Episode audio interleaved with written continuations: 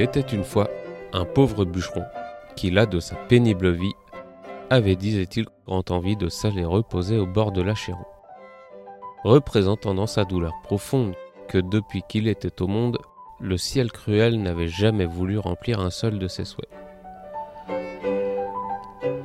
Au jour que, dans le bois, il se mit à se plaindre, à lui la foudre en main, Jupiter apparut. On aurait peine à bien dépeindre la peur que le bonhomme en eut.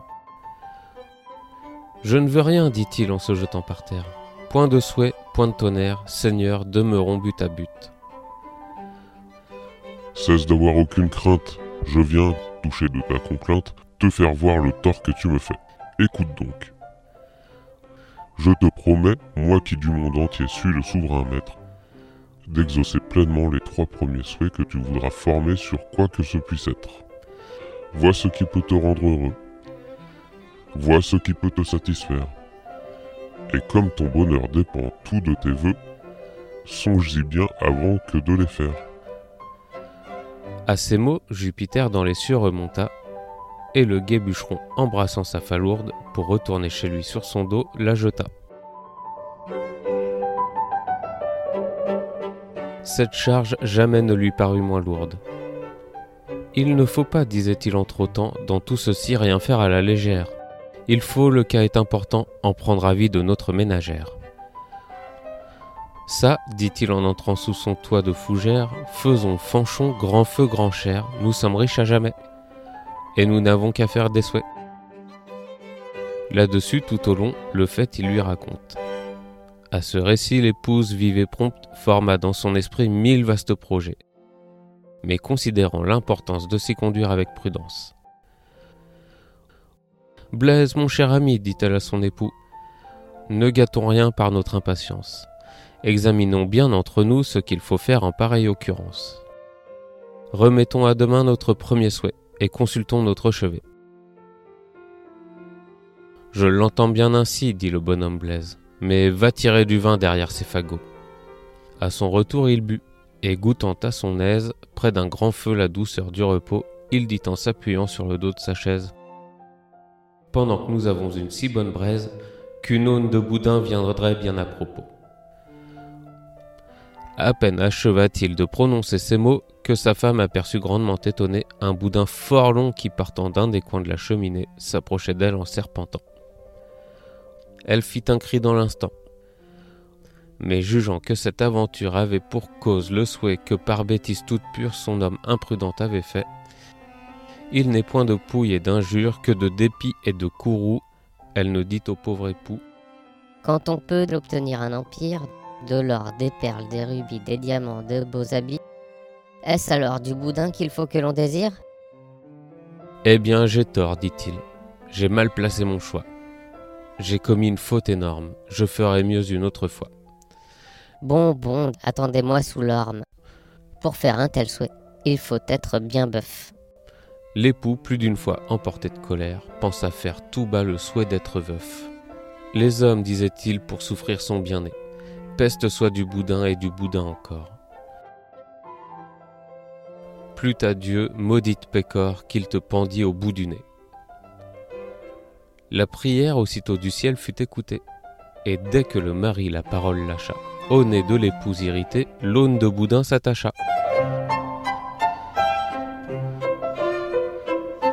Ce prodige imprévu grandement le fâcha. Fanchon n'était pas laide, elle avait bonne grâce. Et pour dire sans phare la vérité du fait, cet ornement en cette place ne faisait pas bon effet. Si ce n'est qu'en pendant sur le bas du visage, il l'empêchait de parler aisément. Pour un époux, merveilleux avantage. Et si grand qu'il pensa dans cet heureux moment ne souhaitait rien davantage. Je pourrais bien, disait-il à part soi, après un malheur si funeste, avec le souhait qui me reste, tout d'un plein saut me faire roi. Rien n'égale, il est vrai, la grandeur souveraine.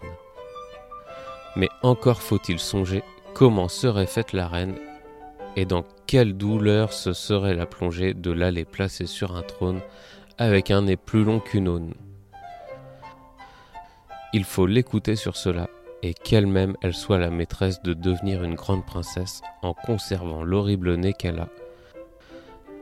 ou de demeurer bûcheronne avec un nez comme une autre personne, telle qu'elle l'avait avant ce malheur-là.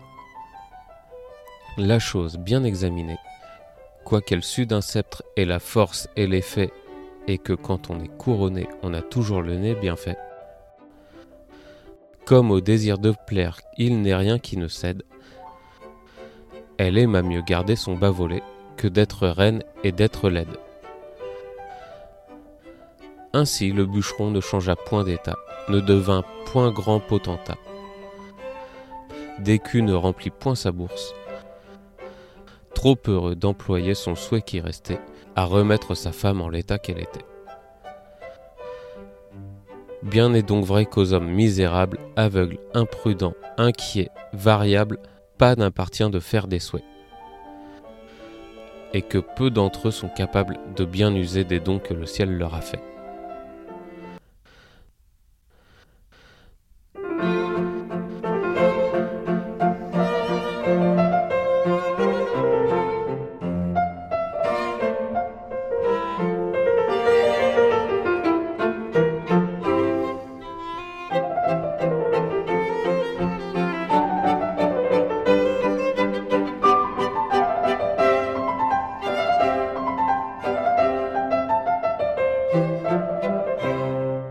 Eh ben, je t'avoue, la ponctuation de ce conte-là, c'est bien bien chaud. hein.